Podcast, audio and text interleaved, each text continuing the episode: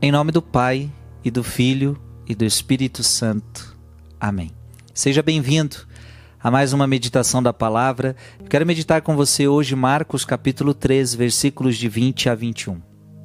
Naquele tempo, Jesus voltou para casa com os discípulos e de novo se reuniu tanta gente que eles nem sequer podiam comer.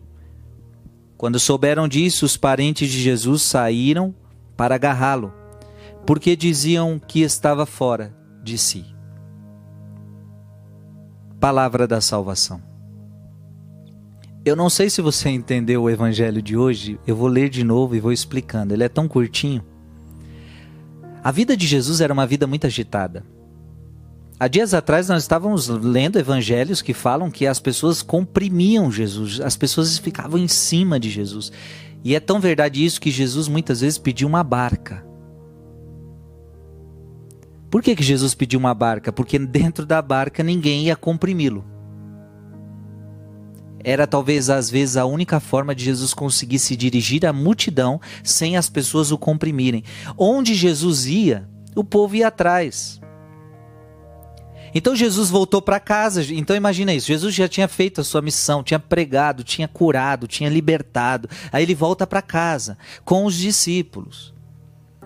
E de novo, e de novo, porque já tinha acontecido outras vezes, e de novo se reuniu tanta gente.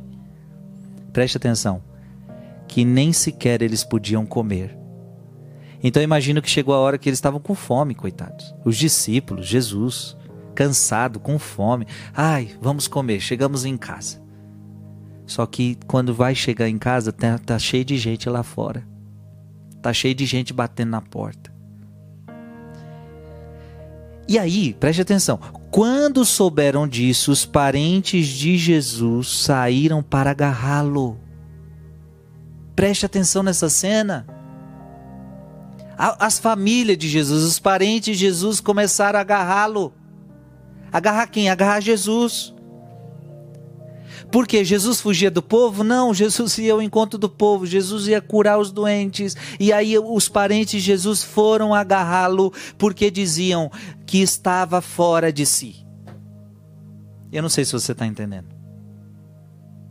Os parentes de Jesus foram agarrar Jesus e dizer a Jesus: Você não tem juízo, você está ficando louco, você não está tendo tempo para comer, você não, tá tempo, tempo, você não tem tempo para dormir, você agora só fica com esse povo, você precisa cuidar de si mesmo, você tem que parar com essa loucura, você está fora de si, você está sem juízo.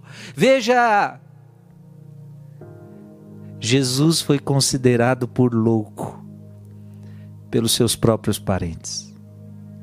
Sem juízo é uma pessoa louca. Fora de si é uma pessoa louca. Então veja, os parentes de Jesus interpretaram sua dedicação às pessoas como um exagero. É exagero. Você precisa comer, Jesus. Você não pode ficar dando atenção pro povo todo dia, toda hora que eles querem, não. Tem que colocar ordem, tem que colocar. E você, e, e Jesus, e, Je... e Jesus é, parece que ele não ouvia os seus parentes. Talvez Jesus de fato era fora de si. Jesus nunca foi, ele nunca foi, ele, Jesus é fora de si não porque é louco sem juízo, ele é fora de si no sentido que ele, ele, é, ele é constante doação. Deus é constante doação. Assim deveria ser nossa vida, constante doação. Não vivermos no egoísmo de nós mesmos, focados em nós mesmos, fazendo o que a gente precisa fazer, porque tem gente na vida que só cuida de si mesmo e não se doa para o próximo. Ah, que vida estéril, que vida medíocre. A vida de Cristo era uma vida doada, era uma vida o tempo todo para as pessoas, para os outros só que foi considerado por louco, exagero pelos seus próprios parentes. Sabe, filho e filha, quando você começar a seguir Jesus de verdade, fazer tudo que Jesus pede para você, talvez você vai encontrar resistência dentro da sua própria família. Talvez você vai encontrar resistência dentro dos seus próprios parentes. Por exemplo, nós começamos a rezar agora há um tempo, nós temos rezado o rosário na madrugada. O Frei motivou muita gente a rezar rosários às quatro horas da manhã na madrugada.